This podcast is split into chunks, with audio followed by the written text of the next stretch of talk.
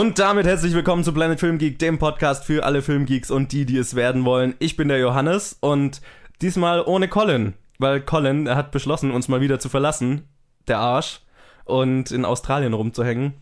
Beziehungsweise ich habe irgendein Foto gesehen, wie er auf einem Elefanten reitet. Also das macht er wohl lieber, als äh, unsere lieben Zuhörer zu beglücken. Deswegen habe ich diese Woche einen Gast mit mir, der noch nie da war und sein Planet Film Geek Debüt feiert. Hi Max! Hallo Johannes, ich freue mich. Ich, ich wollte nur kurz einwerfen, Elefanten in Australien? Ich glaube, da war er noch nicht in Australien. Ich glaube, er macht irgendeinen Zwischenstopp irgendwo. Ich habe es jetzt nicht so direkt verfolgt. Sorry, Colin. Ja, kein Vorurteil. Aber wahrscheinlich reitet er eher auf einem Känguru. Äh, Das wäre lustig. Ich glaube, das wäre jetzt unsere Challenge an Colin. Ich möchte ein Bild mit einem Känguru sehen. Ja, Colin, wenn du zuhörst, schick uns ein Bild, wie du auf einem Känguru reitest. Bitte. Ich, ich, ich will dann die Bilder sehen, wie das Känguru ihn verprügelt, aber Ja. okay. Ja, es gibt ein Bild, wo er reitet und dann eins, wo er verprügelt wird. Genau. Vorher, nachher. Das wäre sehr schön. Colin, äh, hiermit ein Auftrag an dich erteilt. Ja, Max, aber dann äh, sollten unsere lieben Zuhörer doch dich vielleicht mal kurz kennenlernen, so, weil man hat dich ja noch nie hier gehört. Vielleicht erzählst du uns kurz, jetzt ist ja noch Anfang 2017, ich glaube, die Frage kann man noch stellen, wie war dein Filmjahr 2016 so? Ähm, was waren deine Lieblingsfilme? Was war vielleicht nicht so geil, was du gesehen hast? Wie hast du 2016 so erlebt? 2016 war ein großartiges Jahr und hat zwei meiner neuen Lieblingsfilme hervorgebracht. Oho. Oho. Und zwar zum einen den großartigen Captain Fantastic Okay. und auf der Collins anderen Nummer Seite 1, für, äh, Tatsächlich bester Film Collins- des Jahres. Ja, gut, dann, dann bin ich hier gar nicht so falsch. Ja. Und auf der anderen Seite, und da hatte ich Collins Unverständnis, und zwar ähm, Swiss Army Man. Für seine total ausgeflippte Geschichte und diesen furchtbar geilen und genialen Style. Ja, Stil. das kann ich voll verstehen. Ich glaube, ich, ich fand den Film auch ziemlich geil, ich, wenn man unsere Review anhört. Ich glaube, wir fanden ihn beide ganz cool. Der Humor ist jetzt vielleicht nicht ganz meins, sage ich jetzt mal. Ich, ich habe hab was Tolles gelesen, und zwar ähm, The first fart makes you laugh and the last fart makes you cry.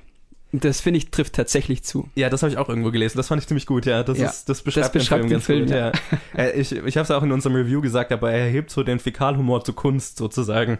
Genau. Film. Du hast sogar gesagt, so was Philosophischem. Ja, genau. Da hat jemand die Episode gehört. Verrückt. Ja. Ich bin ja passionierte Zuhörer. Natürlich, natürlich. Also sonst wärst du auch heute nicht hier natürlich. Genau. Und das waren meine zwei Favoriten. Hm, was gab's denn noch für Filme? Oh, es gab viel.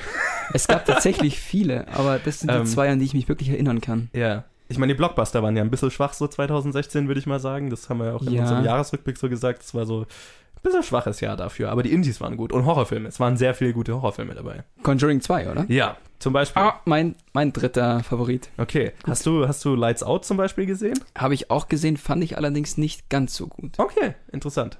Er hatte ein paar tolle Momente und es hat ja auch James Wan, wenn man das richtig ausspricht. Wan, ja. Wan, James Wan, ähm, als Produzent, der ja Genau. Conjuring, Conjuring 2, Insidious, meine ganzen Lieblingshorrorfilme gemacht hat. Allerdings, ja, ich weiß, Lights Out war ein bisschen schwächer. Okay, ja, das kann ich auch verstehen. Es war jetzt auch nicht mein Lieblingshorrorfilm. Das, mein Lieblingshorrorfilm war, glaube ich, Don't Breathe. Der hat es auch in meine Ah, Top den wollte 10 ich besten sehen, ich habe ihn nicht geschafft. Ah, den musst du sehen. Ich habe diesen Trailer immer gesehen und dachte, den schaue ich mir an, den schaue Ja. ich mir an, das ist geil. Das ist, ja, das ist eine ganz andere Art von Horrorfilm. Also eine sehr abgefuckte Art von Horrorfilm. Der geht in bestimmte Richtungen, ähm, die sehr durch sind. Finde ich gut. Aber den, den kann ich dir empfehlen. Und The Witch war zum Beispiel auch, finde ich auch sehr geil. Klasse, ah, du zählst die ganzen Filme auf, die ich vergessen habe und die ich geil fand. The Witch war auch Ja. ein Megafilm. Er hatte wenig Jumpscares, aber dafür die ganze Zeit eine, die, diese, diese ähm, Die Atmosphäre, ne? unglaublich unangenehme Atmosphäre. Ja. Ja, es war ein sehr atmosphärischer Horrorfilm, ja. Ich bin mal froh, dass ich hier jemanden sitzen habe, der so, so wirklich ein, ein Verständnis für Horrorfilme hat. Weil Oh, Colin klasse. ist immer so, Colin mag Horrorfilme jetzt nicht so. Ich bin Horrorfilm-Fan. ja, deswegen, deswegen bist du heute hier natürlich. Deswegen wurde ich eingeladen. Ja, wir haben ja auch ein, zwei Horrorfilme zu besprechen. Oder Thriller oder wie auch immer man es nennen will. Ja, es ist eher, glaube ich. Lassen wir uns überraschen. Ja, genau. okay, ja, dann würde ich noch kurz sagen, ich wollte noch kurz eine Empfehlung aussprechen für unsere Zuhörer, nämlich ich bin gerade dabei, die ganzen Filme, die Oscar nominiert sind, äh, nachzuschauen, die ich noch nicht geschaut habe. Und war überrascht, wie leicht es ist, die meisten Kurzfilme zum Beispiel auch online zu schauen. Zum Beispiel gerade die dokumentarischen Kurzfilme, die nominiert sind für einen Oscar. Da kann man vier von fünf ganz gemütlich online schauen. Zwei davon sind auf Netflix, die anderen zwei kann man einfach googeln und findet man sie irgendwie. Auch die animierten Kurzfilme findet man die meisten. Das würde ich wirklich den meisten empfehlen, die zum Beispiel mal anzuschauen. Wer, wer sich für die Oscars interessiert und wissen will, was das so nominiert ist, vor allem in den kleineren Kategorien. Gerade die Oscar-nominierten Kurzdokus, das ist eine Reihe von exzellenten Film. Wollte ich hier nur mal kurz erwähnt haben. Also da habe ich viel Zeit verbracht dieses Wochenende, damit die anzuschauen. Ganz großartig. Aber dann würde ich doch mal sagen, legen wir los, oder? Ich bin bereit. Aber bevor wir mit dem Podcast loslegen, hat Colin uns noch eine kleine Urlaubsnachricht geschickt aus, wo auch immer er sich gerade befindet. Deswegen werde ich die jetzt einfach einbauen und dann legen wir los mit den News. Hallo Johannes, vermisst du mich schon? Hm, keine Antwort ist wohl auch eine Antwort. Pff. Ja gut, also hier ist Collins äh, Reiseblog. Wir machen seit neuestem nicht nur einen Filmpodcast, sondern auch einen Reiseblog. Ich bin hier momentan in Sri Lanka und ähm, ja, lass uns lieber über Filme reden. Ich habe hier keine Filme gesehen. Es, ich habe zwar zwei Kinos gesehen, die sehr interessant aussahen, weil die irgendwie von außen hätte ich eher gedacht, das ist ein abgefucktes Kellerloch, aber da stand Cinema drüber und ein paar Filmplakate oder ich war, das andere sah eher aus wie eine Ruine, aber es waren anscheinend Kinos. War ein sehr interessanter Anblick. Da ich hier keine Filme gesehen habe, kann ich nur über die Filme reden, die ich im Flugzeug gesehen habe. Und dazu kann ich erstmal sagen, Johannes, du wärst unglaublich stolz auf mich. Sie hatten eine super Filmauswahl. Ich war total überfordert, total viele Filme. Und dann habe ich erstmal eine Liste mit allen geschrieben, die mich interessieren und die ich noch nicht kenne.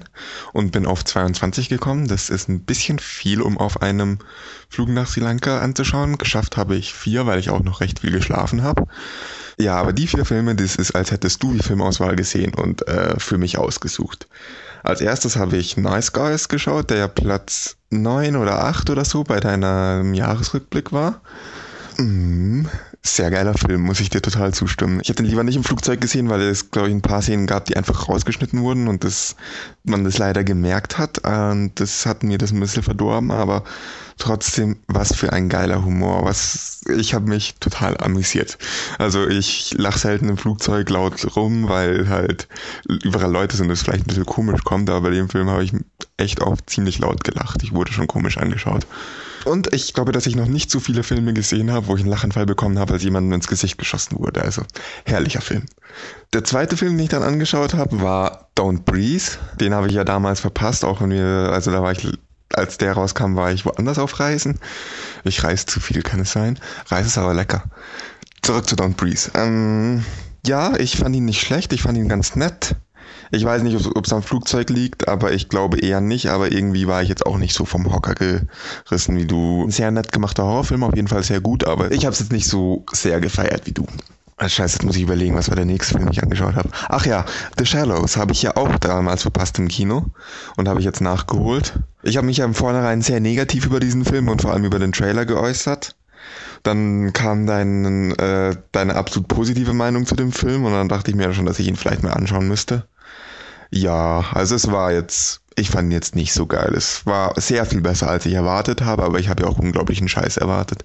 Es war ein netter High-Film, ein nettes Psychospielchen, aber es war jetzt irgendwie im Nachhinein dachte ich mir auch, gut, die Zeit hätte ich besser in einen anderen von den 22 Filmen investieren können. Aber jetzt habe ich ihn immerhin mal gesehen, jetzt kann ich endlich begründet meine Meinung zu dem Film abgeben. Den vierten Film, den ich dann gesehen habe, Kubo and the Two Strings. Das war ein ich weiß nicht, wie ich diesen Film zusammenfassen soll. Ich weiß nicht, was ich über diesen Film sagen kann, außer dass er ein, ein unglaublich abgefuckter, abgedrehter Film ist.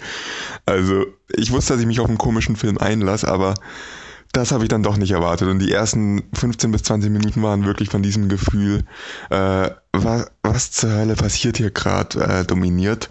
Und war nicht schlecht, das war schon irgendwie absurd anzuschauen, aber es, es, war auch nett gemacht, aber es war einfach nur die ganze Zeit ich gefragt, warum, was, wie, hä?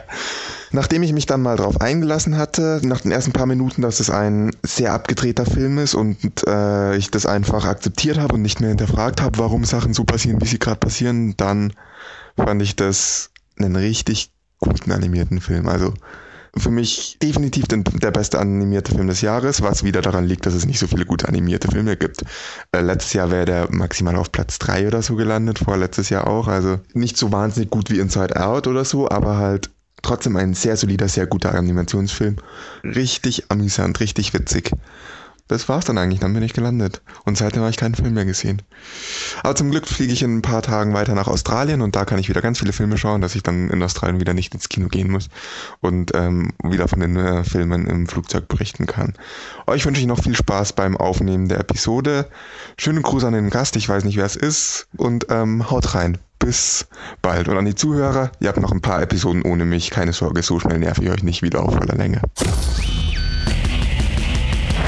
Ja, und wie immer fangen wir an mit den News und erzählen euch, was sich diese Woche in der Filmbranche so getan hat. Und wir fangen an mit einer unserer durchgängigen Art von News Stories, nämlich das DC-Universum und seine Probleme.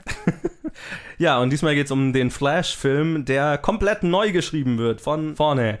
Ja, oh, das DC-Universum. Einer der meisten von Problemen betroffene Filme des neuen DC-Universums ist ohne Frage The Flash, sein Solofilm mit Ezra Miller. Zwei Regisseure hat der Film schon verloren, seitdem er 2014 angekündigt wurde und nun berichtet Variety, dass Warner Brothers den Autoren des neuen King Arthur Films, Joby Harold, engagiert hat, um das Drehbuch von Grund auf neu zu schreiben und dem Film eine neue Richtung zu geben.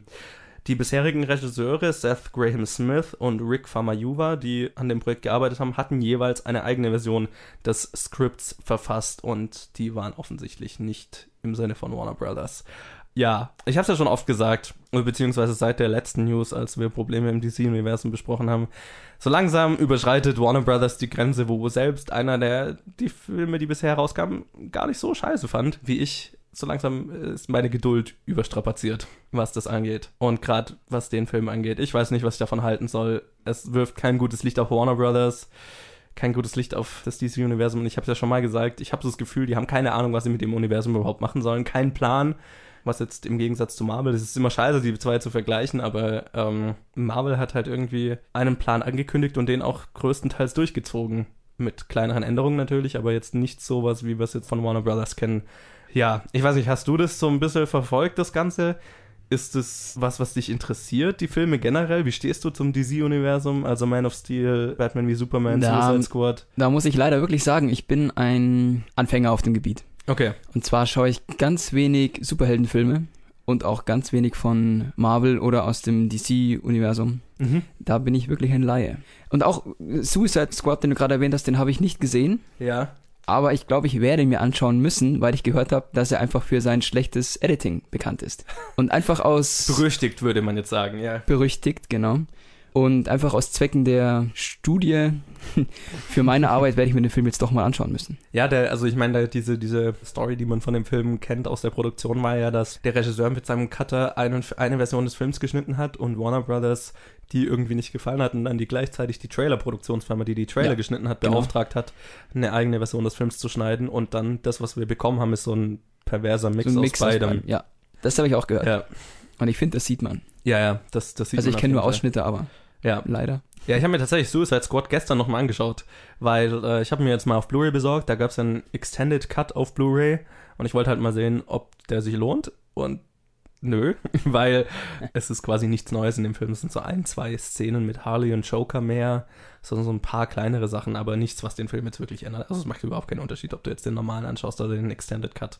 Was wohl der Grund ist, warum sie die Sachen rausgeschnitten haben. Ja, es hat dem Film jetzt nicht gefehlt davor und hat jetzt auch Aber nichts Neues. was mich dazu bringt, zu Extended-Versionen habe ich letztens auch die Extended Versions vom Hobbit gesehen. ah, okay. Und diese Szenen sind auch einfach überflüssig. ja, Leider.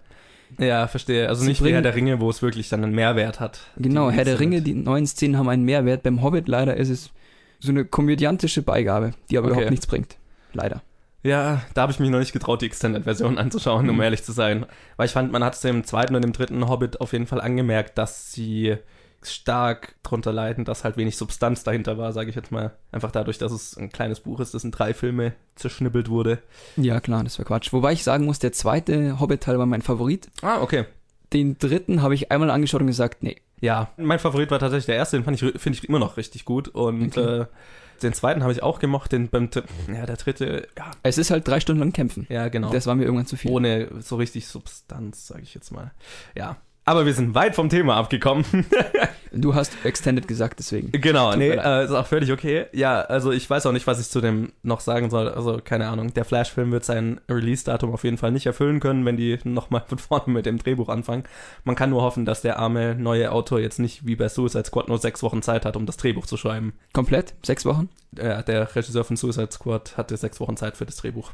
Und das merkt man im Film auch an. Okay, und sie haben angefangen ohne was und nach sechs Wochen hatten sie das Drehbuch? Ja. Das erklärt viel, würde ich sagen. Ja, also in Suicide Squad brauche ich nicht mehr einsteigen, aber das merkt Nein. man im Film an und ich kann nur hoffen, dass der neue Flash-Autor vielleicht ein bisschen bessere Karten bekommt, aber ich weiß nicht, was ich davon halten soll. Ja, machen wir lieber weiter mit unserer zweiten Story. Und die handelt von Godzilla 2, wie wir vor kurzem berichtet haben. Godzilla Gods of Monsters wird er heißen.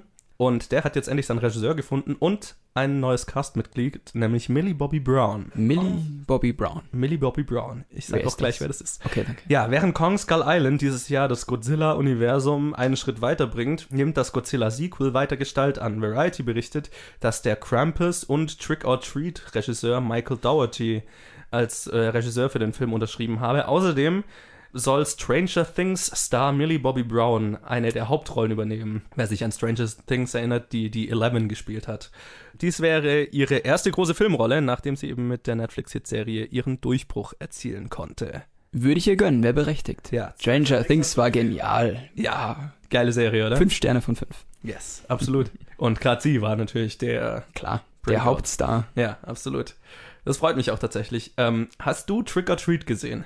Nein, aber tatsächlich Krampus. Echt? Den Okay. habe ich gesehen. Den habe ich nämlich nicht gesehen. Ah, okay. Okay, wie fandest du Äh, den? ich habe mich wirklich auf den Film gefreut, weil ich habe ja selber mal einen äh, Weihnachtsfilm gemacht. Und da dachte ich, jetzt kommt ein Weihnachtsfilm raus und es ist gleichzeitig ein Horrorfilm. Und das hat einfach gepasst. Auch vom Trailer war es gut. Mhm. Und der Film ist nicht wirklich schlecht, aber leider auch nicht gut. Okay, ja, das ist viel, was ich gehört habe, so in die Richtung. Genau.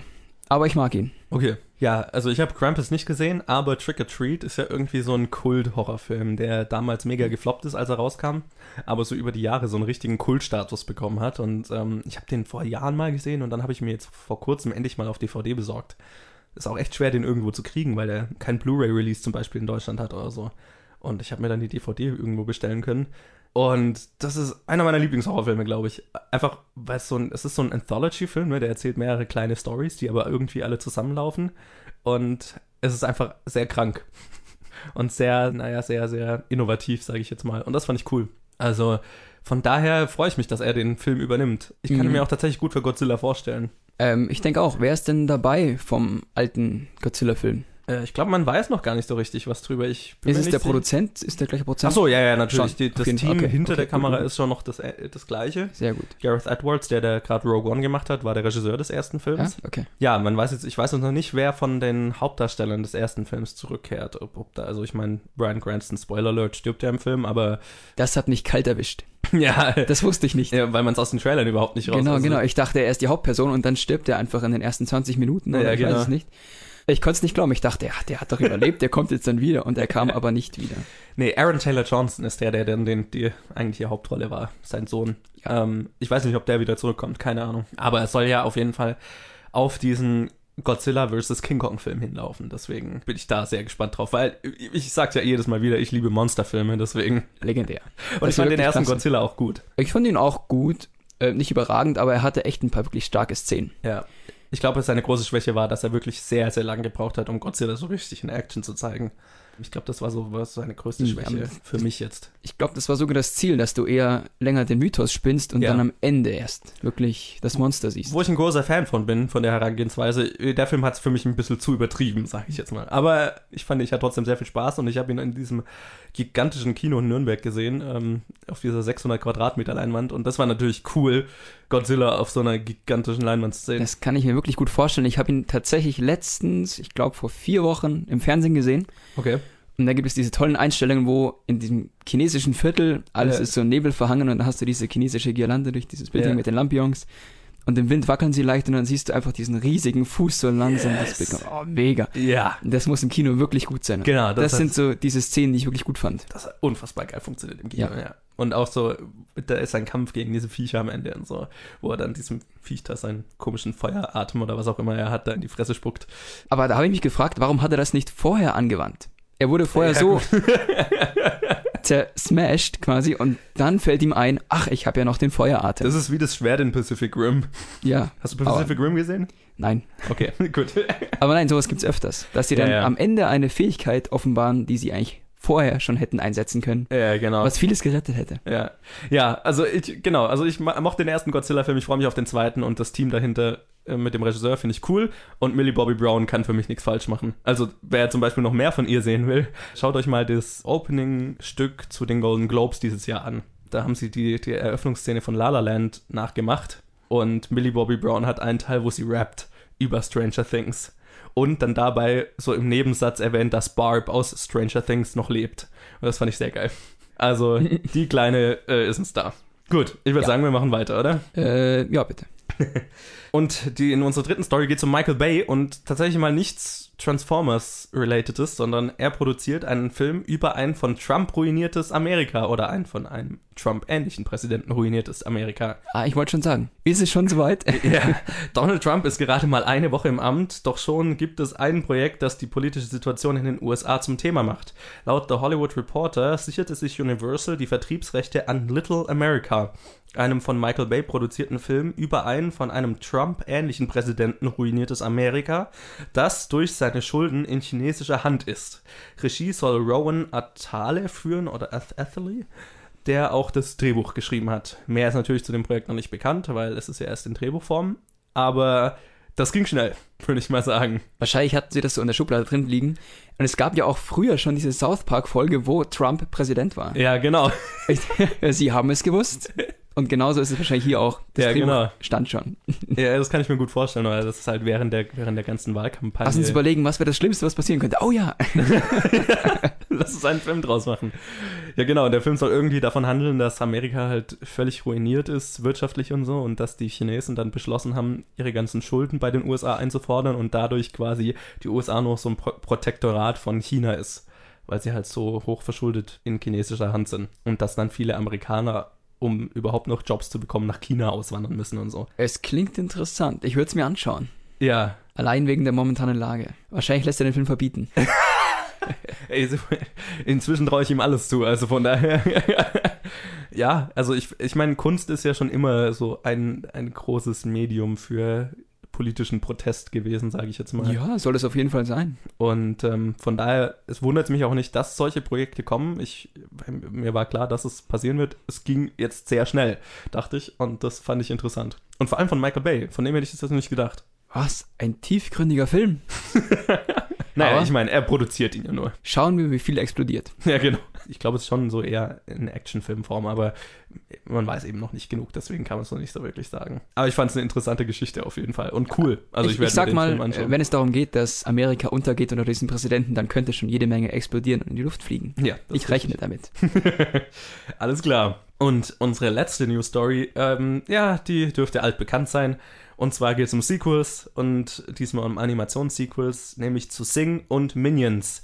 Sing 2 und Minions 2 kommen im Jahr 2020. Nach dem Erfolg von Sing war es nur eine Frage der Zeit und nun gab Illumination Entertainment seinen Releaseplan bis 2020 bekannt und demnach kommen Sequels zu Minions und Sing im Juli und Dezember 2020. Pets 2 kommt 2019 und dieses Jahr noch Ich einfach unverbesserlich 3 oder Despicable Me 3. Ja, irgendwie wenig überraschend, oder? Mm, Für mich schon. Ist Sing nicht erst letztens rausgekommen oder Ja. bin ich hinterher? Also, der, der kam vor, was, drei, vier Wochen raus? ja, oder so? genau. Auch hier ging es erschreckend schnell, oder? Ja, aber ich meine, er war wahnsinnig erfolgreich. Hast du ihn gesehen? Nee, äh, den durfte Collins sich anschauen. Hat Colin schon drüber geredet? Fand Ja, er ja. ihn gut? Ich, Äh, nee, er fand den nicht gut. ich, ich habe es mir leider gedacht. Ich liebe Animationsfilme, aber dieser Film hat mich leider nicht interessiert. ja, mich auch so gar nicht. Ich hab's ja schon mal gesagt, Illumination Entertainment sind für mich irgendwie so das B-Pixar. Mm. Weil sie, sie kommen lang nicht an Pixar ran von der Qualität ihrer Filme, aber sie sind trotzdem sehr erfolgreich. Aber nicht für mich, sag ich jetzt mal. Nicht für dich. Also ich bin ja allgemein kein so ein großer Animationsfan und Ah. diese Filme sind der Grund dafür, sage ich jetzt mal. Also dies, das ist diese Art von Animation, die ich nicht mag. Also ich mag Pixar-Filme, weil die sind eigentlich, die sind einfach richtig, richtig gut gemachte Filme für Erwachsene und Kinder. Und Illumination Entertainment macht halt hauptsächlich Filme für Kinder. Ja, bei Pixar geht es auch hauptsächlich um die Geschichte. Genau. Die Geschichte ist ja. einfach emotional und du kannst die dir in jedem Alter wirklich anschauen. Weil es meistens Themen sind, die vielleicht für Erwachsene auch interessant sind, aber Kinder achten nicht auf dieses Thema, sondern eher auf die Kleinigkeiten, auf wie es aufgebaut ist. Ja, und das macht Pixar so gut, ne? Und das hat irgendwie Hervorragend. Illumination Entertainment macht halt Minions.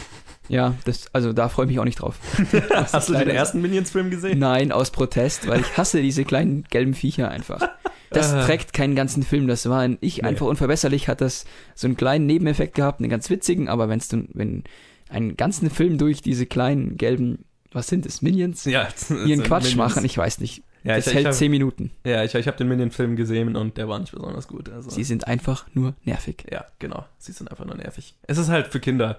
Will ich auch gar nichts groß dagegen sagen. Ist ja auch okay. Kinder lieben die Viecher und auch irgendwie Erwachsene, wo ich es nicht so richtig nachvollziehen kann. Aber so, ich persönlich freue mich jetzt nicht auf diese Filme. Auf keinen davon. Nein, auch nicht. Muss ich leider sagen. Ja.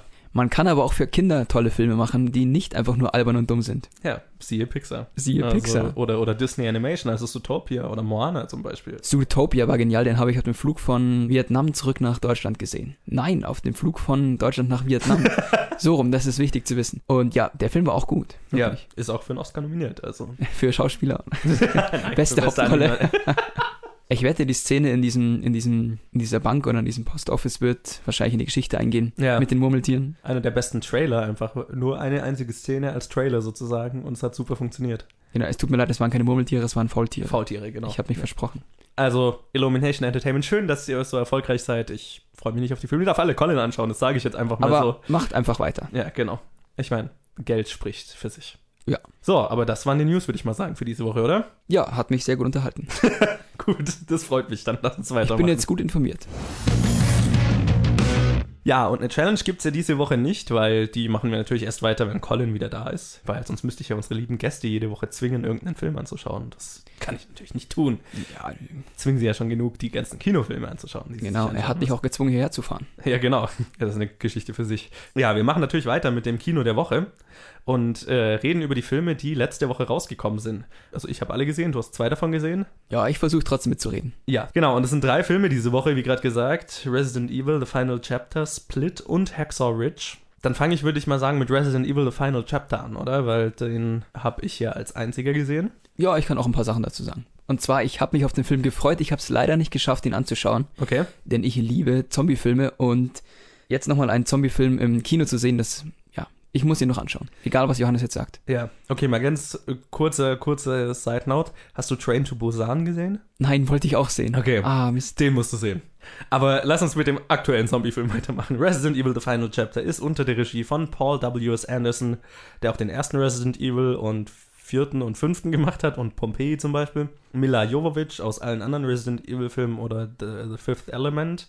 Ian Glenn aus Game of Thrones oder Resident Evil Extinction. Ali Larder aus Final Destination oder Resident Evil Extinction. Sean Roberts, Resident Evil 4 und 5 und Edge of Darkness, also ein sehr Resident Evil-lastiger Cast. Die kennt man alle schon irgendwo aus den Filmen.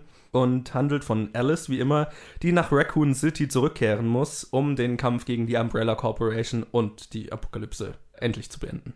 Wie oft kehrt sie in diese Stadt zurück?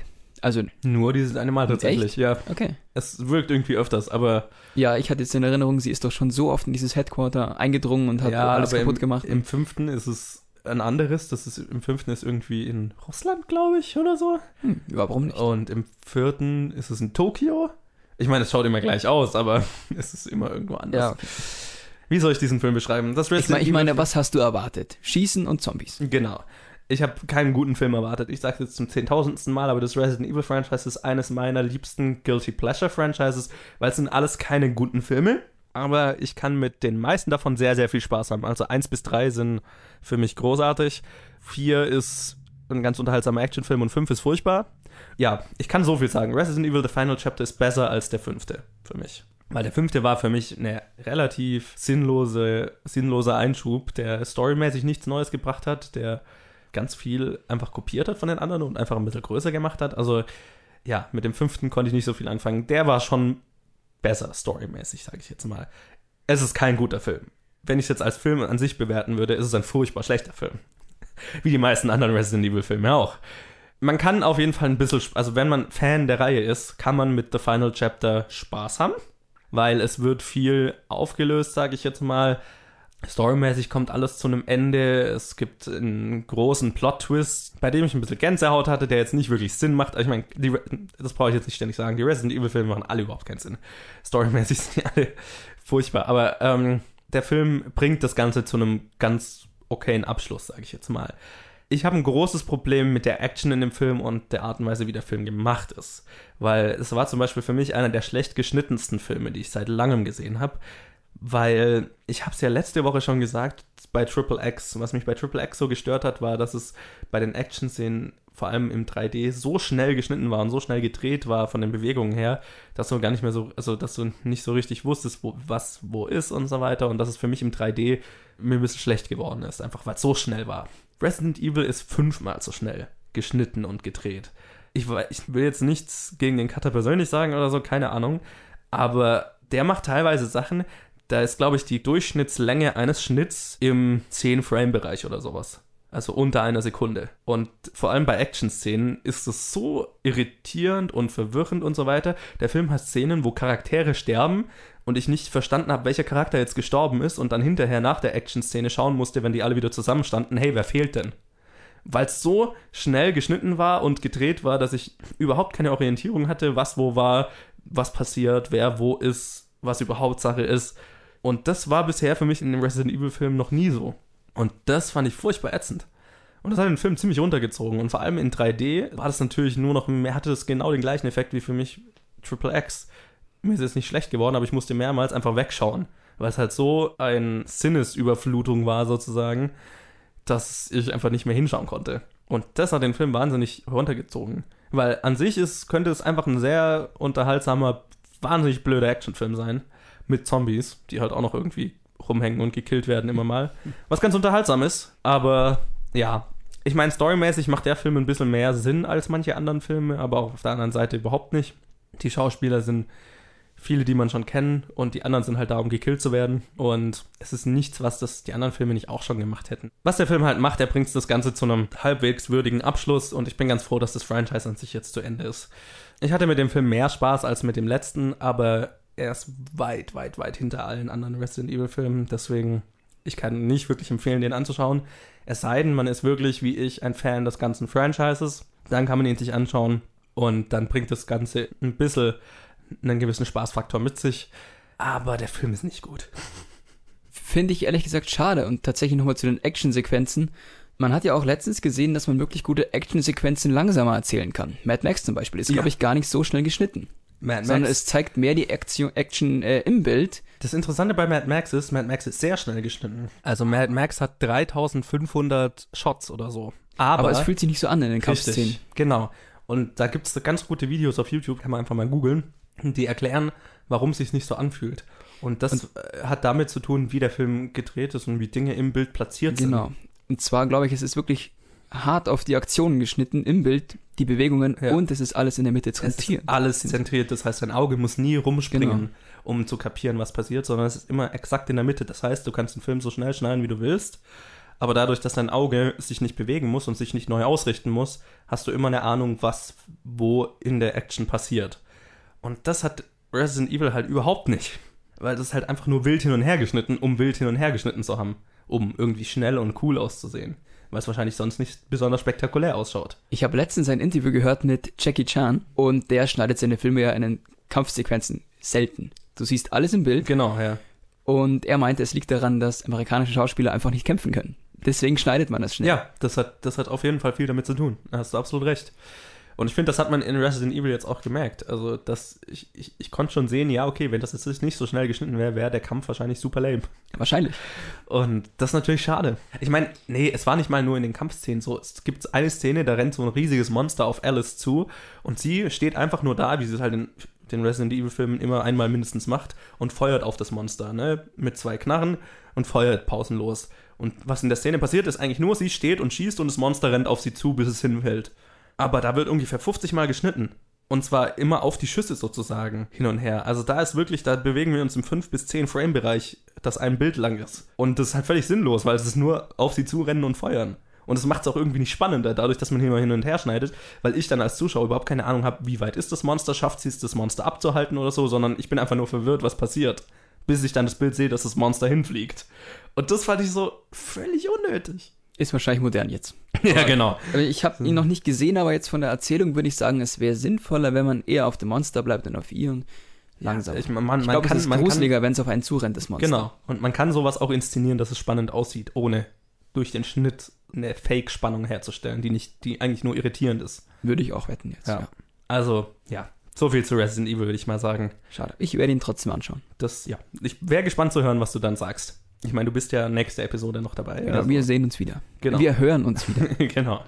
So, aber dann würde ich doch mal sagen, kommen wir. Ich würde mit Hacksaw Ridge aus, äh, weitermachen, würde ich sagen. Weil bei Split Gerne. möchte ich ganz am Ende was Spoilermäßiges besprechen. Deswegen würde ich das ganz am Ende des Segments machen. Dann kann man es einfach zum nächsten Segment springen für die Leute, die Split noch nicht gesehen haben. Das macht doch Sinn. Dann machen wir weiter mit Hacksaw Ridge. Hacksaw Ridge ist der neue Film von Mel Gibson, von allen Leuten, der Braveheart und die Passion Christi zum Beispiel gemacht hat. Und ist mit Andrew Garfield aus The Social Network und The Amazing Spider-Man, Sam Worthington aus Avatar und Clash of the Titans, Theresa Palmer aus Lights Out und Triple Nine und Hugo Weaving aus Herr der Ringe oder The Matrix und noch ganz vielen anderen sehr, sehr guten Schauspielern, zum Beispiel Matthew Vaughn ist auch noch dabei. Und erzählt die wahre Geschichte des Soldaten Desmond Doss, der sich im Zweiten Weltkrieg in Okinawa geweigert hat äh, zu töten, aber ganz, ganz viele Leben retten konnte.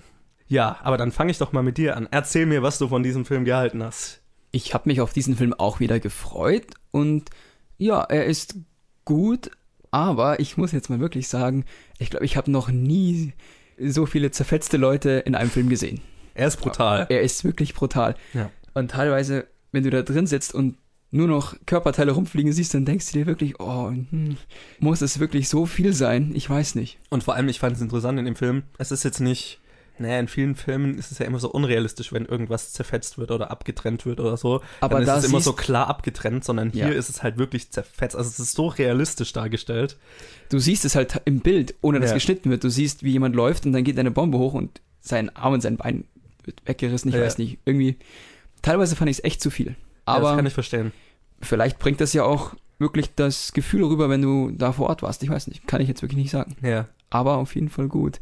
Ich fand die Geschichte gut, ich kannte diesen Herrn davor nicht, aber ich finde es auch ein wichtiges Thema für mich. Ich habe mich dann irgendwann gefragt, ja, jetzt hat er sich so lange geweigert, vielleicht, also keine Ahnung. Etwas zu viel vielleicht. Was, wa- was sagst du dazu? Ich weiß nicht. Ich fand den Film wahnsinnig geil. Ich fand den extrem gut. Ähm, ich saß wirklich nach dem Film drin und hab mir nur gedacht, wow.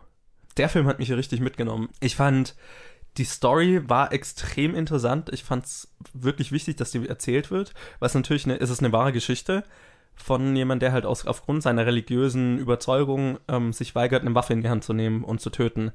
Und aber trotzdem seinem Land dienen möchte und was Gutes für die Welt tun möchte, sozusagen. Ähm, er sagte einen Satz in dem Film, ich weiß jetzt nicht, wie er es auf Deutsch sagt. Ich sag's jetzt einfach mal so aus dem Lose übersetzt, also irgendwie so, ja, in, wenn jetzt die Welt gerade so daran interessiert sich, ist, sich gegenseitig auseinanderzureißen dann, äh, oder sich selbst zu zerfetzen, dann ist es doch gut, wenn einer sich bemüht, ein bisschen davon wieder zusammenzusetzen. Irgendwie so, ich weiß nicht. Ich glaube, ungefähr so sagt er das, ja. Ja, genau. Ich erinnere mich.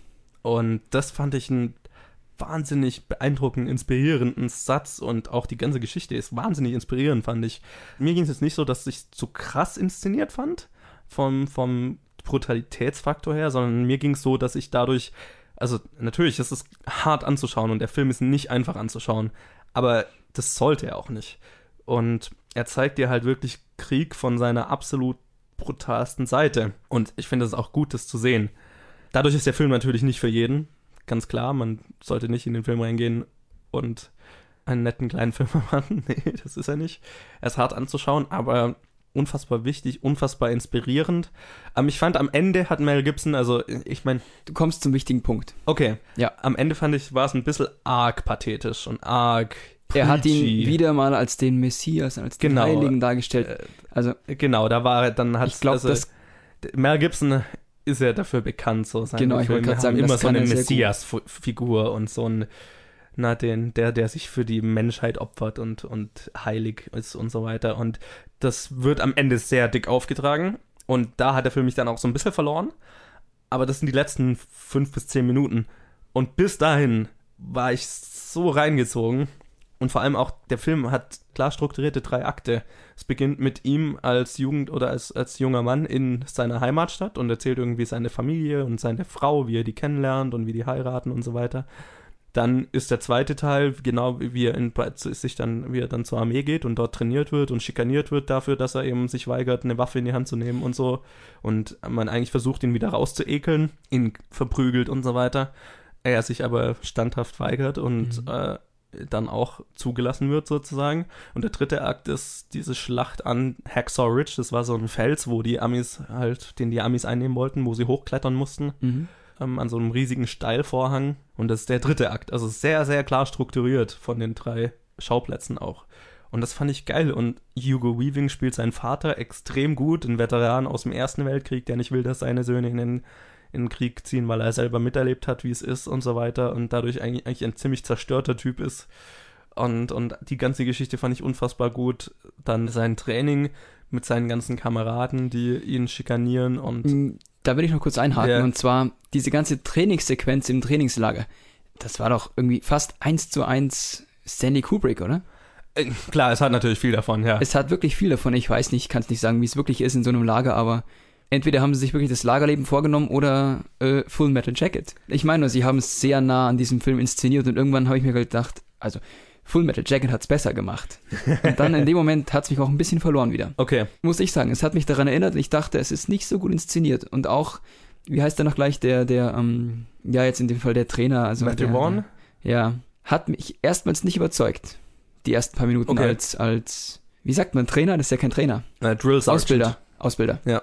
Fand ich erstmal nicht äh, glaubwürdig. Äh, ja, ging mir auch so ein bisschen so, weil ich mir erst gedacht habe, hey, du bist doch der Komiker-Schauspieler, ja, genau, der Comedy-Schauspieler, was machst du hier? Aber ich fand, der hat mich dann schon überzeugt über die Zeit. Ab der Hälfte ja, Ja, weil ich, ich fand, der hat halt nicht diesen völligen Psycho aus Full Metal Jacket gemacht. das stimmt. Er hatte noch eine menschliche Seite. Und, und das fand ich ganz interessant, weil es auch irgendwie so war, ja, er wurde fast äh, extrem schikaniert, aber dann war es ja auch irgendwie so, ja, seine Vorgesetzten wollten ja aber auch irgendwie sein, nur das Beste für ihn sozusagen, weil sie halt gesagt haben, ja, was willst du in der Armee? Geh doch nach Hause, leb dein schönes Leben. Was willst du hier? Das ist ja nichts für dich, offensichtlich. Und das fand ich eine interessante, einen interessanten Twist auf das Ganze sozusagen. Und ich fand, es, das war auch gut gespielt. Ähm, ja, auf jeden Fall. Ich habe mich nur gefragt, hätte er sich nicht einfach austragen lassen können und wieder eintragen als Sanitäter diesmal wirklich, anstatt diese Hölle weiterzumachen? Ja, keine Ahnung. Das habe ich auch. Ich- ich weiß nicht, wie das System da ist, aber- Genau, aber das System kenne ich halt auch nicht, ja. Da die Geschichte wahr ist, können wir da auch weiter nicht drüber reden. Nee. Der Film ist ja für viele Oscars nominiert, unter anderem Best Picture. Und ich bin jetzt so weit zu sagen, ich würde Andrew Garfield den Best Actor in a Leading Role Oscar wirklich gönnen. Ich bin mir immer noch ziemlich sicher, dass ihn wahrscheinlich Casey Affleck gewinnen wird für Manchester by the Sea. Aber Gott, ich hoffe, Andrew Garfield kriegt den Oscar für den Film. Weil der Kerl legt eine Performance hin. Das ist wahrscheinlich die Performance seit langem, die mich am meisten überrascht hat von ihrer Qualität. Also ich weiß, dass ich wusste schon, dass Andrew Garfield ein wahnsinnig guter Schauspieler ist, gerade für das Social Network und so. Aber das ist nochmal eine ganz andere Nummer, die er hier in dem Film macht. Fand ich. Kann ich jetzt nicht bestätigen. Hat mich jetzt nicht auffallend äh, überzeugt. Klar, er ist gut, aber es ist mir jetzt nicht wirklich in Erinnerung geblieben, seine Performance. Was genau fasziniert dich daran? Na, der ganze Charakter. Also ich meine, das Lustige ist ja irgendwie, Ja gut, der Charakter. der Charakter an sich macht ja keine große Wendung jetzt durch in dem Film. Na, Sondern am der ist Anfang, einfach am sehr standhaft auf seinem Glauben und seiner Überzeugung und so weiter. Und er macht schon diese, diese Geschichte durch. Äh, Er wird verprügelt und so weiter und wird nicht angenommen, bis hin zu dem, wo er Ja. dann die ganzen Leben rettet und so. das zeigt seine Willensstärke und dass er wirklich bei seinem Thema bleiben möchte, dass es ihm Genau. wichtig ist. Und es verstärkt sich, glaube ich, ab der Hälfte nochmal. Ja, Er verstrickt sich noch mehr in seine, in seine, ja, in seinen Glauben. ja, genau. Also das fand ich sehr interessant. Und vor allem, ich bin kein Fan von religiösen Filmen oder von religiösen Botschaften in Filmen, oder wenn ich das Gefühl habe, der Film möchte mir seine Religion aufzwingen oder so.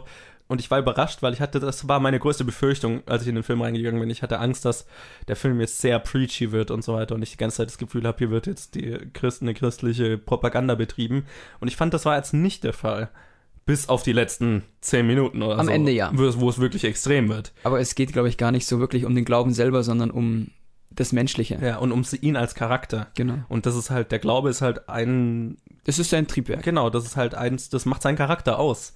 Und da hat es für mich wirklich gut funktioniert. Ich habe ihn auf jeden Fall verstanden und war für mich auch ein super Charakter. Aber nicht überragend. Okay. Ja, ich, also ich glaube, alles in allem für mich ein hervorragender Film. Man muss wissen, auf was man sich einlässt, weil er ist krass und drastisch. Aber auch sehr wichtig von seiner Botschaft her und so. Mhm. Ja. Minus die Relig den religiösen Anteil. Also Minus mir eine klare. Empfehlung, den anzuschauen. Die Botschaft dahinter ist auf jeden Fall schön. Die kann man sich wirklich, die, über die kann man sich Gedanken machen. Ja. Nach dem Film. Ich habe, sagen wir, schon schlechtere Sachen gesehen.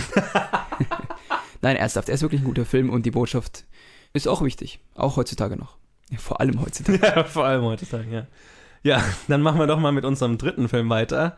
Und das ist auch ein Horrorfilm, Thriller, je nachdem, wie man es nimmt. Und zwar der Film Split unter der Regie von M. Night Shyamalan, einem der... Shyamalan, habe ich mal gehört, sagt man. Ich kenne immer nur Shyamalan. Shyamalan. Shyamalan, wie auch immer, schaut den Namen selber nach.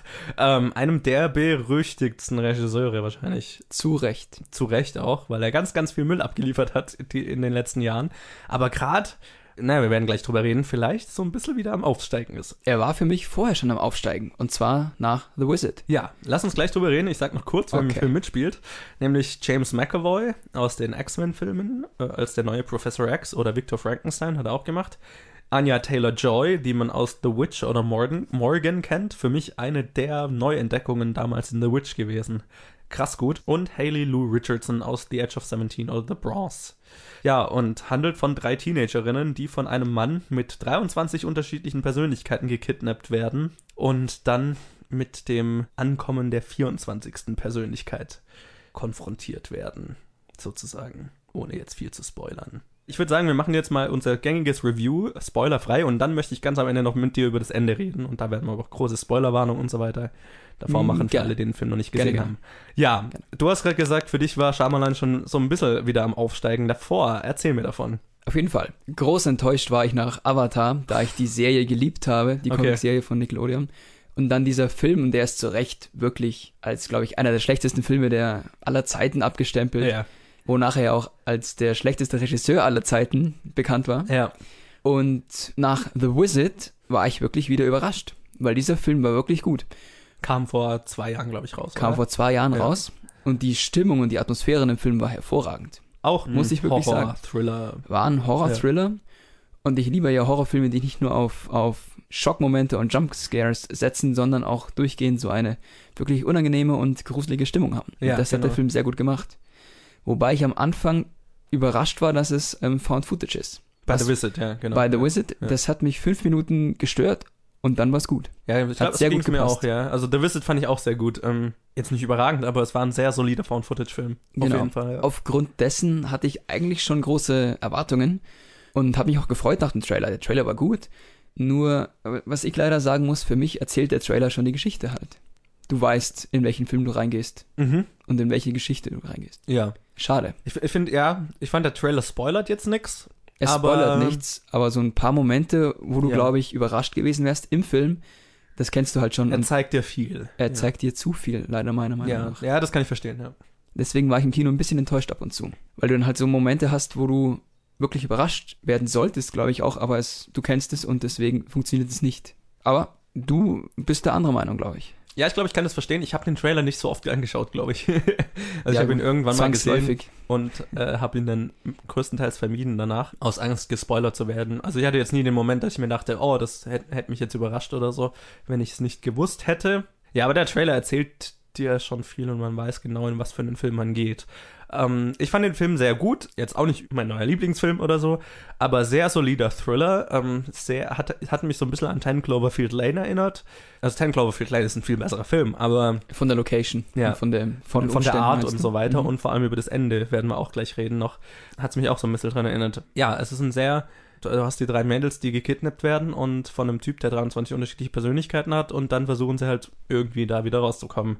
Und genau. das ist der Großteil des Films. Und dann wird halt immer so ein bisschen angekündigt, ja, das ist kein Spoiler, weil es kommt auch schon im Trailer vor, das Beast oder The Beast wird kommen und was auch immer mit euch machen. Dann ist immer so diese Ankündigung und ja, irgendwann bekommen wir dann auch mit, was damit gemeint ist. Und da hat der Film mich so ein bisschen verloren dann ähm, weil mhm. ich fand, also ich bin jetzt vorsichtig, so wenig wie möglich zu spoilern, ich fand, dann hat er so ein paar Sachen gemacht, die er für mich nicht richtig erklärt hat, warum das jetzt Teil dieser Welt ist oder warum das funktioniert und so weiter. Aber das Ende, Ende, weil der Abspann geht quasi los und dann kommt noch eine Szene. Und die hat das Ganze für mich wieder erklärt. Deswegen rückwirkend fand ich das dann wieder geil. Aber da reden wir gleich im Spoiler-Segment drüber, ja, weil das da, kann man, das, da kann man nicht jetzt mehr da drüber ich dann sagen. auch eine Frage nämlich. Genau. Ja, genau, da kann man jetzt nicht mehr drüber sagen, ohne zu spoilern.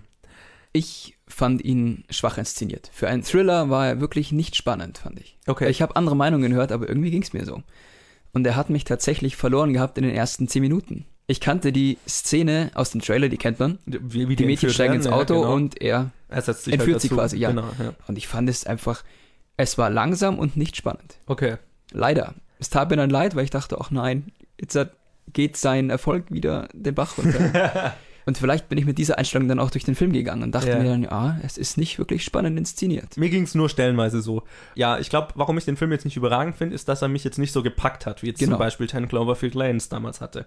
Aber ich fand ihn jetzt auch nicht schlecht. Es ist ein sehr solider Thriller, meiner Meinung nach. Und so was ich von allem gehört habe, also er kriegt wahnsinnig gute Bewertungen und er ist wahnsinnig finanziell erfolgreich, da werden wir auch noch drüber reden. Aber so richtig gepackt hat er mich jetzt nicht, wie ich es jetzt erwartet hätte. Was ich schade finde, weil ich bei einem Thriller brauche ich wirklich Spannung und Emotionen. Müssten wirklich viele Emotionen auch dabei sein dann. Und das hat er nicht immer geschafft. Also ich fand, James McAvoy legt eine extrem geile Performance hin. Keine Frage. Vor allem seine 23, also man kriegt nie alle Persönlichkeiten zu sehen. Oh, das, okay, das wollte ich auch noch sagen. Es wird angepriesen mit, oh, 23 Persönlichkeiten in Mhm. diesem, und die spielt er auch gut. Ja, Nur leider bekommst du eigentlich über den Großteil des Films nur fünf mit, wenn überhaupt. ja. Das ist sehr Es schade. gibt halt so ein paar, die wichtig sind. es gibt ein paar, die wichtig Das sind. ist auch der Teil der Story, warum die jetzt wichtiger sind als andere. Genau richtig. Aber, ich fand, er hat es extrem geil gemacht und es gibt so Szenen, also am Anfang ist es immer so, immer wenn du ihn halt zu sehen bekommst, ist eine andere Persönlichkeit aktiv. genau. Das und dann kommt irgendwann so eine Szene, wo du aktiv siehst, wie die Persönlichkeit sich wechselt. Das und wollte ich auch das sagen. war extrem geil.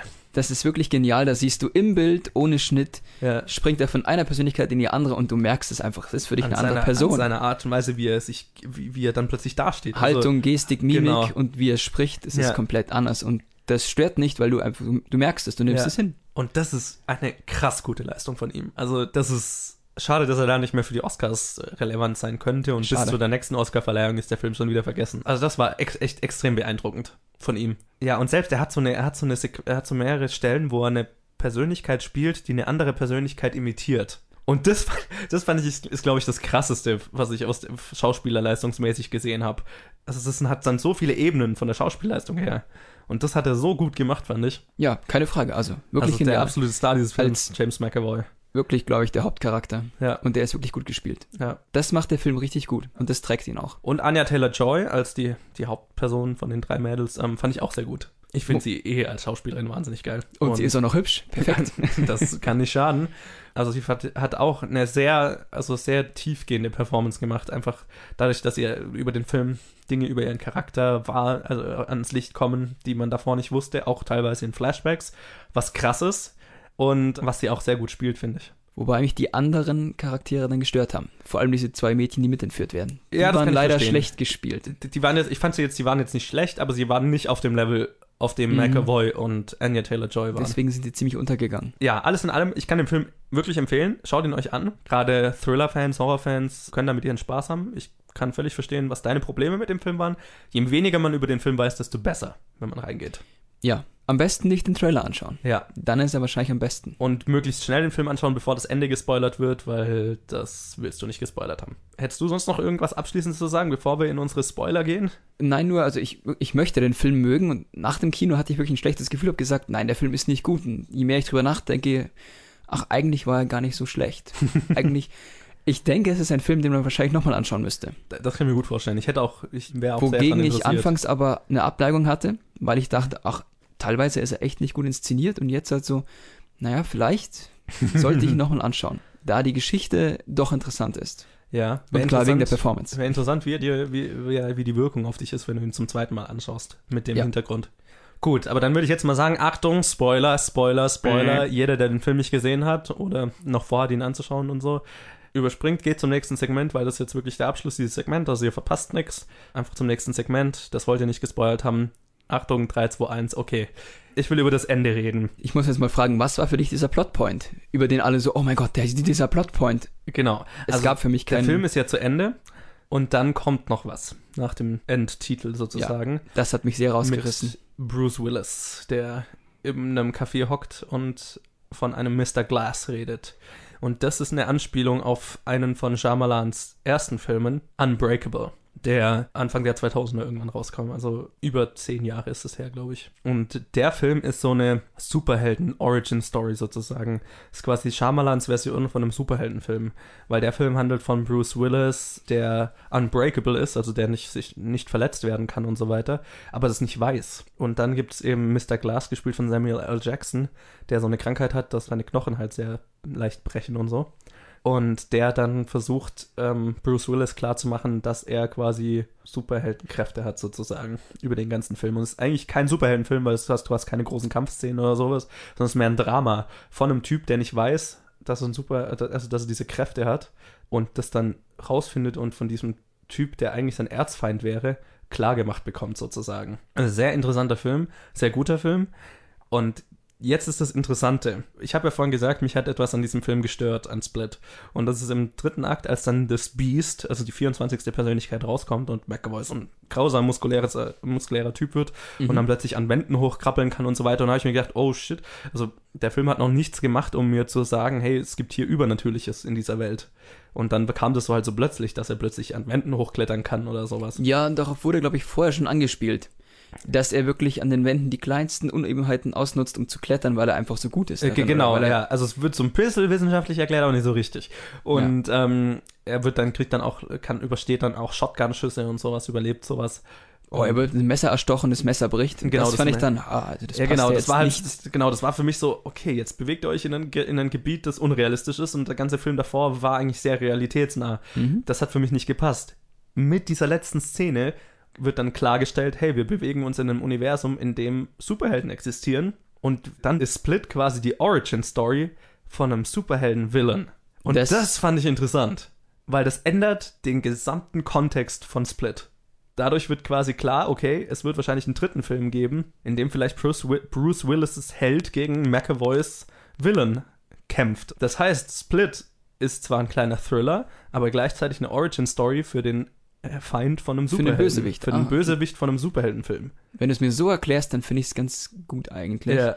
Allerdings, ich kannte Unbreakable nicht und deswegen war dieses Ende einfach total, hä, was macht denn Bruce Willis in diesem Film jetzt? Ja, und das braucht Eier, um zu sagen, okay, wir verknüpfen diesen Film mit dem Film, der was 15 Jahre alt ist und erwarten einfach, dass die Zuschauer den kennen das ist riskant. Also für Leute, die diesen Film nicht kennen, war es sehr rausreißend. Ja. Das hat mich sehr rausgerissen. Ja, macht halt überhaupt keinen Sinn dann. Weil ich wollte dann anfangen, über den Film nachzudenken und dann kommt plötzlich was völlig anderes, ja. von dem ich keine Ahnung habe, was es soll. Ja. Vielleicht hätte man das am Ende der, der Credits machen sollen. Vielleicht. Ich finde es extrem geil. Es verspricht extrem viel, was noch kommen könnte. Aber ich glaube, es ist wahnsinnig riskant, weil wahrscheinlich 90, ganz, ganz viele Leute diesen alten Film nicht mehr in Erinnerung haben. Ja, ich gebe es zu, der Film war gut. Allerdings, allerdings hätte er wirklich ein bisschen besser gemacht sein können. Okay, aber das war es dann auch mit dem Kino der Woche, würde ich mal sagen, oder? Schade. Gut, dann schauen wir doch mal, wie sich die Filme diese Woche geschlagen haben. Und ich habe letzte Woche ja mal gesagt, so falsch wie letzte Woche lagen wir schon lange nicht mehr. Diese Woche war noch fälscher. Also Colin und ich jetzt bei unseren Vorhersagen. Noch fälscher. Noch, noch mehr falsch, noch katastrophaler, sage ich jetzt mal. Was war denn deine Voraussage, also, Johannes? Ich kann da noch mal kurz sagen, Colin und ich hatten beide gesagt, Resident Evil schafft Platz 1. Dann Echt? hatte ich gesagt, Split schafft Platz 2 und er hat gesagt, mein Blind Date mit dem Leben schafft Platz 2. Wir hatten beide Triple X auf Platz 3. Wenigstens da lagen wir richtig. Ja, ich will mal dazu sagen, also ich glaube wirklich, dass Split auf Platz 1 ist. Da er wirklich mhm. so massiv angepriesen wird, überall. Okay, ja, dann erzähle ich doch mal, wie die Top 5 diese Woche aussehen. Wahrscheinlich falsch. Und du hast absolut richtig. Du hast, okay. abs äh, du hast absolut recht. Split ist auf Platz 1 und setzt damit seinen krassen Erfolgskurs, den er auch schon in den USA hatte, fort mit 2,4 Millionen. 2,4 Millionen. Ist für gerade für so einen kleinen Film extrem gut. Also ich sag mal, Split hat, hatte in den USA ein Eröffnungswochenende von über 40 Millionen und der Film hat 9 Millionen gekostet. Also. Hat sich gelohnt. Hell yeah. Und wir werden definitiv den dritten Teil in diesem Franchise sehen, weil der hat sich ja jetzt schon mehr als gerechnet. Interessanterweise ist La La Land auf Platz 2 gelandet. Okay. Mit 1,4 Millionen. Was aber auch gar nicht so überraschend ist. Denn La La Land wird ja auch ziemlich gehypt. Ja, extrem. Und er hat jetzt natürlich gerade seine ganzen 14 Oscar-Nominierungen abgestaubt. Also das hilft natürlich auch sehr viel, gerade bei 14. so einem... 10. Genau, also La La Land steigt damit noch einen Platz auf seit letzter Woche, weil es null abgefallen ist. Also La La Land hatte letzte Woche auch 1,4 Millionen. Er freut mich extrem für diesen Film, weil der Film hat so viel verdient und ist so, so gut. Also es freut ich mich werd, Ich werde ihn mir anschauen. Morgen. Auf Platz 3 landet dann, landet dann Triple X, The Return of Xander Cage, äh, wie wir es auch vorher gesagt hatten. Das ist der einzige richtige, den wir vorher gesagt hatten. Triple X hat 1,35 Millionen, also extrem nah an La La Land und hatte letzte Woche 2,5 Millionen. Also das ist schon ein ordentlicher Abfall. Jetzt aber auch nichts krass Ungewöhnliches. Auf Platz 4 landet dann Resident Evil Hm. The Final Chapter mit 1,3 Millionen. Also, ihr seht, 1,3 Millionen, 1,35 und 1,4 Millionen sind Platz 2 bis 4. Also so extrem nah aneinander, das hatte ich jetzt auch schon lange nicht mehr. Ja, 1,3 Millionen ist ein extrem schlechter Start für Resident Evil, also weil die anderen waren alle weitaus drüber. Das Vielleicht, vielleicht sind gut. wir einfach schon vorbelastet und wissen, oh, nicht schon wieder ein Resident Evil. Äh, ja, ich glaube, das ist. Und es ist der letzte, von daher. gut. Aber wer weiß. After Chapter vielleicht auch noch. After Final Chapter. Naja, irgendwann wird das Ganze rebootet, da kannst du drauf wetten, aber vorerst ist es der letzte. Dann mit richtigen Zombies. Ja, genau. Und vielleicht näher an den Spielen und weniger so Actionfilme, mehr Horror. Aber gut. Ja, das würde ich mir wünschen. Ja. Auf Platz 5 ist dann mein Blind Date mit dem Leben gelandet, mit einer Million. Aber ist das ein deutscher Film? Nein. Das ist ein deutscher Film, ja. Ah, der sollte auf Platz 10 sein. Ja, genau. Nach allem, was ich davon gesehen habe, sollte Hast du ihn gesehen? Nee. Du wirst ihn anschauen? Nee. also dadurch, dass es jetzt gerade jede Woche so viele Filme sind, der ist halt durchgefallen. Ja, klar. Weil wir sonst Man muss wir, Prioritäten Genau, setzen. also mehr als drei Filme pro Woche, das kann ich auch jetzt dir als Gast zum Beispiel nicht auf. Ich habe zwei geschafft, muss ich sagen. Genau, also äh, zwei ist schon und das mit gut. Mühe und Not. Genau, also von daher, ähm, mein Bleibild mit dem Leben, ähm, den, wir werden auch nicht nächste Woche nochmal drüber reden, weil ich hoffe mal, der wird dann rausfallen aus den Top 5. Ach, wir können jetzt einfach mal über den, über den Titel lästern, weil ich finde, es klingt einfach schon wieder so eine, so einer seichten Schnulze, typisch deutsch. Ja, es, ist, es klingt nach einem typisch deutschen Titel und nach einem Titel, bei dem ich, nachdem ich ihn höre, schon überhaupt keinen Bock mehr habe, den Film zu sehen. Ja, also zu dem Boxoffice diese Woche, ich glaube, der klare Gewinner ist Split und La La Land. Weil La La Land hat es geschafft, exakt die gleiche Zahl zu erwirtschaften wie letzte Woche, was sau selten ist. Ich weiß nicht, hast du noch was zu den Top 5 zu sagen? Nur, dass ich auf jeden Fall morgen La La Land anschauen möchte, weil ich viel Gutes gehört habe und weil er mich auch echt interessiert vom Trailer her. Ja.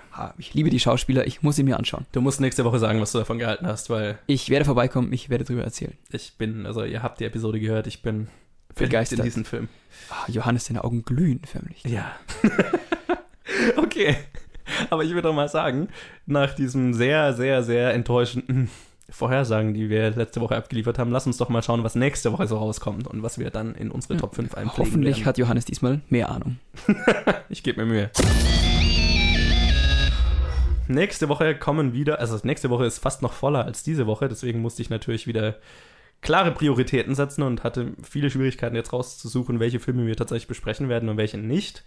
Ähm, ich werde jetzt mal noch die erwähnen, die wir nicht besprechen werden, aber die trotzdem erwähnt gehören, nämlich einmal Tim Thaler oder Das verkaufte Lachen, ein deutscher Film, eher ein Kinderfilm. Ja, darüber kann ich jetzt nicht lachen, den müssen wir nicht anschauen. Nee, müssen wir nicht anschauen. Äh, unter der Regie von Andreas Dresen, keine Ahnung. Ah. Ähm, der kommt auf jeden Fall raus in vielen Kinos, deswegen erwähne ich ihn, weil der könnte Top 5 relevant sein, ich glaube es jetzt nicht. Genau, der zweite ist The Salesman und das ist ein iranischer Film, glaube ich, und der ist von daher relevant, weil er auch für für den besten Best Foreign Language Film Oscar Mhm. nominiert ist.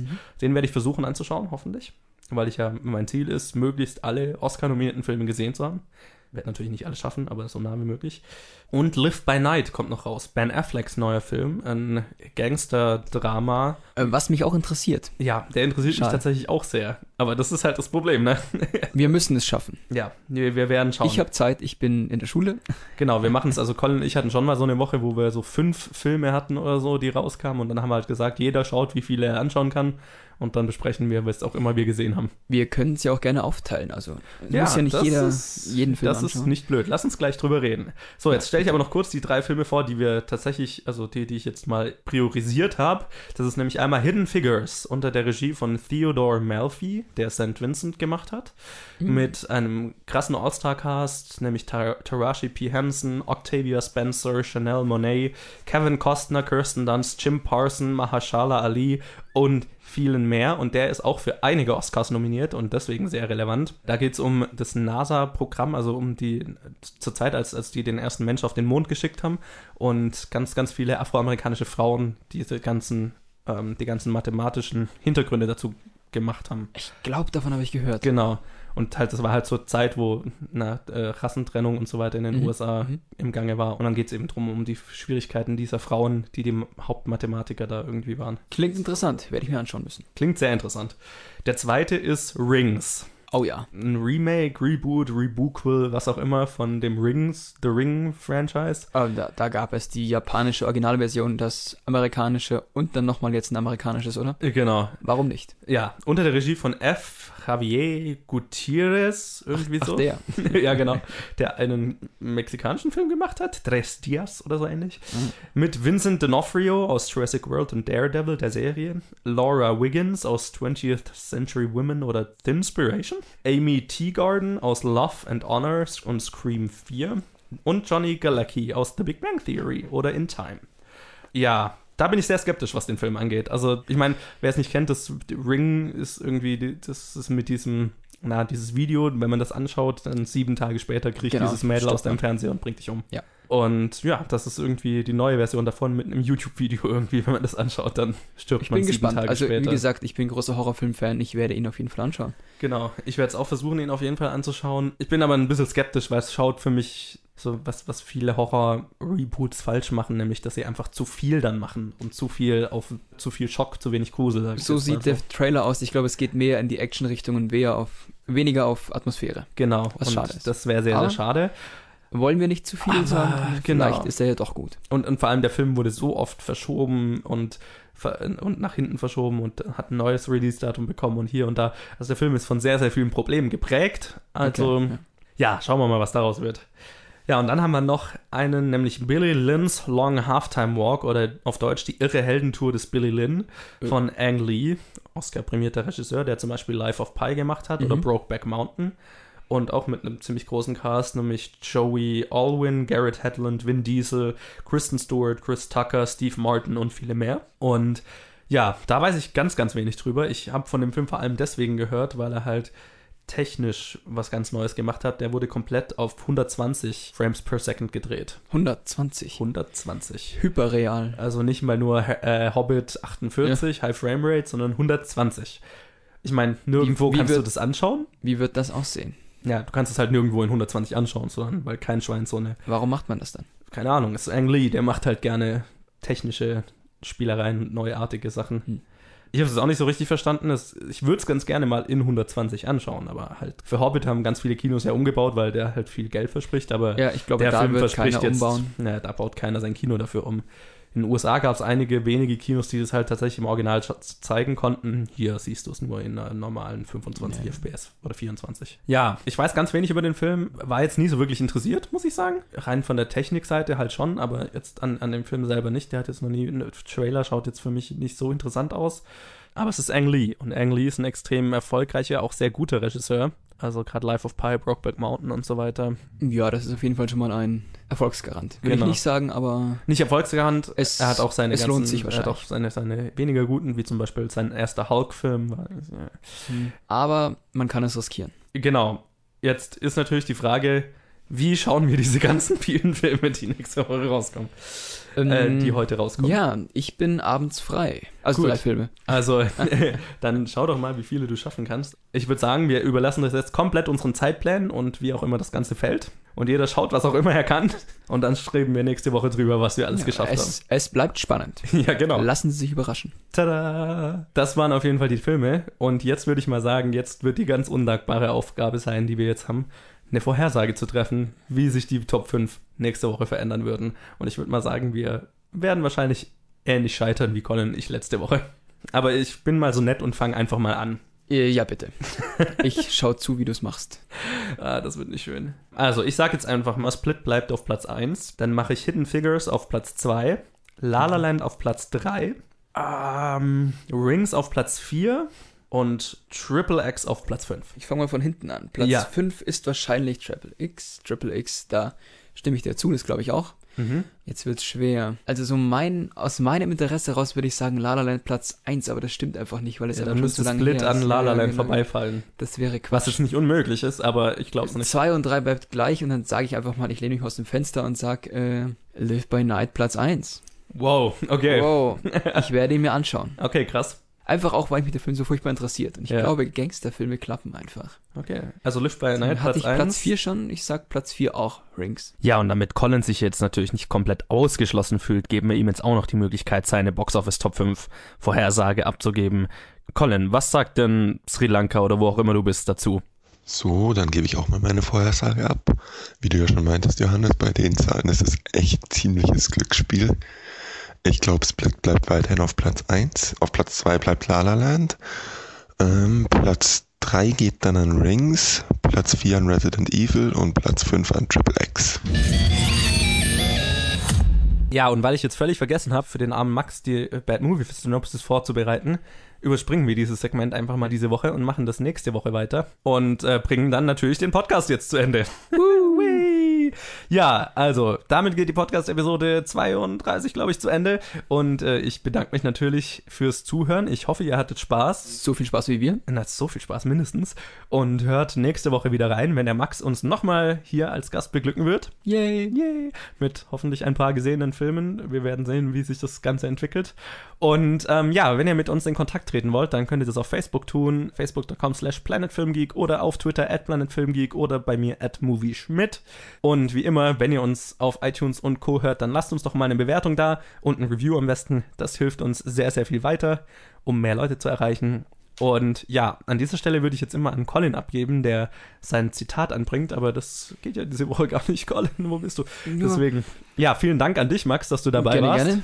Und ich würde sagen, jetzt ziehen wir uns zurück in unser dunkles Kino. Äh, äh, ja, Zwangsläufig. Wir machen ja nichts anderes. Richtig, unser Leben ist Filme schauen. Da, da hast du recht dann tun, tun wir das. Bis nächste Woche. Ciao. Nee, und jetzt fügst du hier so eine Tür ein, die zufällt.